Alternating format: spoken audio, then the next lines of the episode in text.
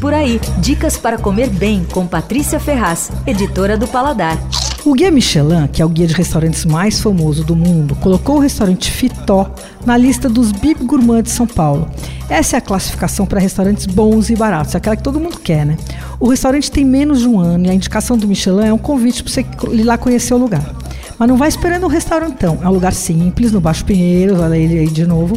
Estou falando bastante dessa região, né? Porque ela tá bombando com um monte de lugares que vale conhecer.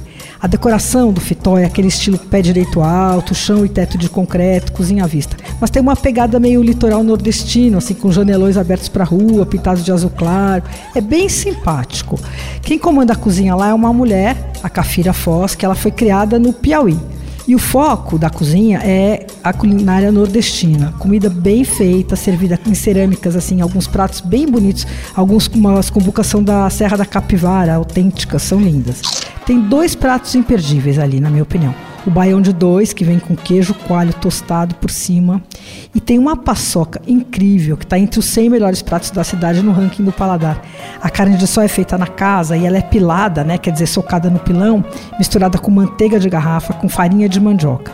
O prato vem acompanhado do baião de dois e também vem com banana da terra e queijo coalho. É uma mistura de sabores, texturas, tradição, invenção, bem legal. O endereço do Fitó é Rua Cardeal Arco Verde, 2773, e fica ali do outro lado do Largo da Batata. Tem almoço e jantar e fecha domingo. Você ouviu Por Aí. Dicas para comer bem com Patrícia Ferraz, editora do Paladar.